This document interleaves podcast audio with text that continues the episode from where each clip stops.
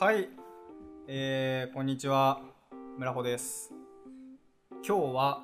えー、北千住にある意外スタジオという場所でラジオを収録しています。えーこの意外スタジオっていうのはですね僕がまあちょっとお借りしている古民家の一室で主にサクドリズのえー、とサクドリとかに使ったりしてます。で、まあ、本来は撮影用途っていうよりかは、えー、となんか撮影のための小道具作ったりとか割となんかいろいろ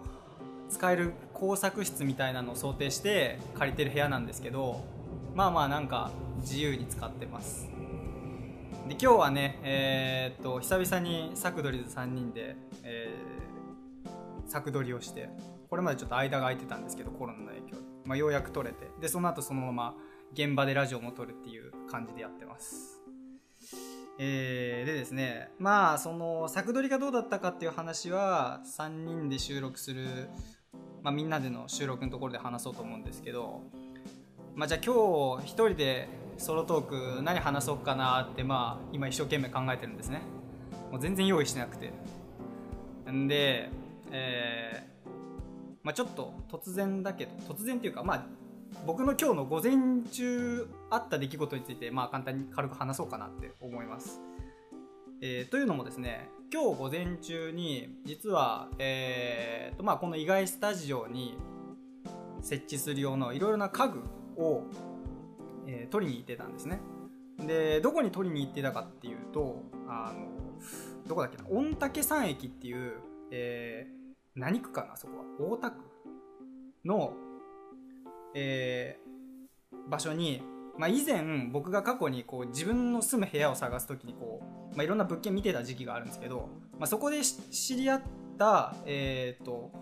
とある物件の大家さんがなんかいろいろと道具余ってるからあの必要だったら持ってっていいよっていう感じでまあいろんなものを僕に持ってっていいよって言ってくれたんですね。でなんで、まあ、それを取りに行ってましたと午前中。すごいありがたい話ですよね。もうただでいろいろいただいて椅子とか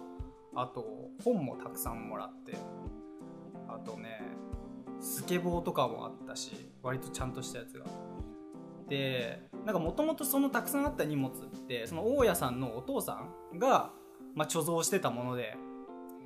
だからまあその貯蔵庫とかをの覗かせてもらえたんですけど、まあ、ややばいぐらいに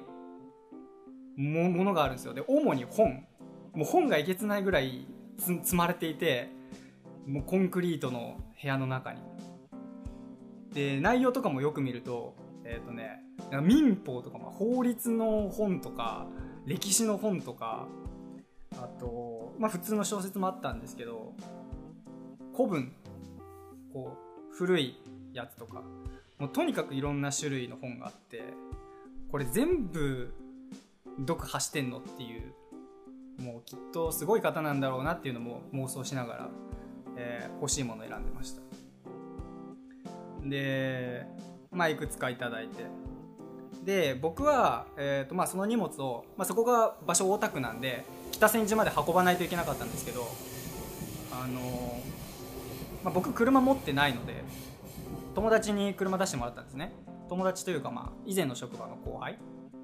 昔居酒屋でバイトしてた時期があってそこで知り合った後輩なんですけど、まあ、その子に車出してもらってでまあただだと悪いんで一応こう時給みたいなお金ももちろん払って動いてもらってるんですけどでまあその子と一緒にまあ午前中車積んで持ってきたと。で、まあ、ちょっと話が変わるんですけどその、まあ、運搬中にその後輩のことを話す、えー時間があってで、まあ、久々にその後輩のことは話す時間が取れたんですけど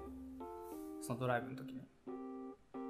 まあその子は今年から新しい、えー、と今年大学を卒業してえっ、とまあ学校学校じゃねえや、えー、と会社に就職したと。ただ最近まああんまりやりがいを感じなかったのかな。まあ馴染めなかったみたいでやめたらしいんですよ。で今は個人事業主としてなんかそういう個人事業主が登録できる会社にななんなんていうのか所属している。正社員ではないんだけどこ個人事業主のだからまああれですね。カメラマンとかでいうその所属してるエージェントみたいな、まあ、そういうところで働いてると。でその子はまあ営業主に営業の仕事をしていてであ営業でもそういうなんだろうそういう組織の形ってあるんだって、まあ、びっくりしたんですけど、まあ、そういういろいろ大変そうな具合の話を聞きまして。でもその際に言っていたのがやっぱりその彼は、えー、後輩の子は実家暮らしなんですけど今。会社辞めたことをあのお父さんお母さんに言ってなかったみたいで辞めた後に事後報告をしたと。でめちゃくちゃ怒られたんですよね。ははははみたいなことを言っていて。ああ大変だなみたいな。でまあなんとか今はね少しこうまあその2年以内に結果出すんだったらまあ認めてやろうみたいなことを言われてまあそのめちゃ喧嘩して仲悪くなってっていう状態ではなかったんでまあそれは良かったんですけど。でまあやっぱりいろいろあるよな人の人生っていうのは思思いましたね。で僕もまあ似たような経験があってえー、っと僕もね出身が島根というもうすごく偏僻な町でで専門学校、まあ、専門学校は広島でその際にもう一人暮らしはしてたんですけど、まあ、そこからさらに東京上京するってところで、まあ、特にねそのあの勤める会社が決まってるからそこ行くぜっていうのじゃなくて本当にもうただ自分のやりたいように、まあ、いろいろな場所を行っていたと。だからまあ僕も親にあんた何やってんだみたいなことは言われるわけですよね。いやまあだから当時はねすごく仲が悪くてですねまあよくある話ですけどね。えー、なんか最後僕が東京行く前に母親にとまあなんか最後まあ別れる瞬間があったんですけどもう母親はずっと泣いてましたねって。もう、まあ、しかし私は当時なんか「け」みたいなもう超尖ってたからもうそんな涙流されても困るわみたいな感じでそのままバーッと東京出るわけですよ。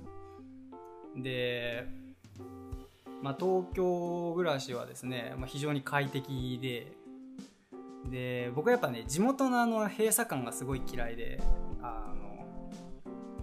閉鎖感というか、まあ、その地元が悪いというか僕がその地元そのなんか小さい中のルールの言うことを聞くのがすごくしんどくてですね。その自分がいい悪いでこう振る舞えるのではなくてなんか声の大きいやつに気に入られるように振る舞ってないとこう除外されてしまうみたいな。で地方ってそういうの強いと思うんですけど東京はそういうのなくてなんかもうみんななんか好き勝手やっててめちゃくちゃ気分がいいと。でまあなんやかんや数年が経ち、まあ、徐々にねその親との仲も回復というかだんだんなんかそのななんていうのかな。お互いのちょうどいい距離感分かってくるみたいな。で昔はさんそういうなんか変な別れこう別れ方をしたんだけど、まあ、今は割と頻繁に LINE で連絡したりとかはちゃんとできている状態ですね。でこれ結構、まあ、僕もその親に対して寛容になれるようになったってていう部分もあるんだけど多分親の方もいろいろ変化があった気がしていてなんかやっぱ昔と比べて親の対応が全然違くてびっくりする場面がなんか今でもあるんですけど。うんなまあどう言ったらいいのかな。結構まあその辺りその親の方も変化してくれているっていう部分はすごいなんか自分の場合はありがたいなというか。他の人って他の人というかあの多分そういう親がずっとなんかもう昔からもう全然変わらなくても今でも私親と話すの嫌いみたいな人っている気がするんですけど自分はまあそうではないからまあうん。でなんかね具体的にどんな変化っていうとすごくね僕の意見を尊重してくれるようになったというか昔はね私の方私の方があなたより頑張っているんだからあなたはその口答えできる立場にないからねっていう感じでもう全然話聞いてもらえなかったんですよ。でまあもちろんねその単純に我が子可愛さにそういう厳しい言い方になってしまったんだと思うんだけどまあでも今は全然そんなのなくてあそうなんだねみたいな。あの昔は怒られそうなことも今では全然なんか認めてくれる。例えば。この間給付金出たと思うんですよ。1人10万円。で僕はもう速攻で使うよと決まってたからその10万円はあっちゅう間になくなったわけですよ。でそれを、ま、親に話したら、まあ、その絶対何か言われるだろうなって思ってたんだけど君は経済を回したんだよとかいう なんか謎の返答が返ってきて なんか変わったなみたいな。でそれがまあ生きやすくなった反面ちょっと寂しさもあるというか。まあでもねもう一人暮らしして何年か経つんでそんな状態でも親にお金のことでとやかく言われることもまあないかとは思いますがまあまあそんな感じでやっております。だからそうですね。はい、まあ、後輩の話から僕の話に変わりましたけどきっとまあいろいろね人生仕事のこととか親のこととかであると思いますがまあまあネガティブにならずにポジティブにやっていけば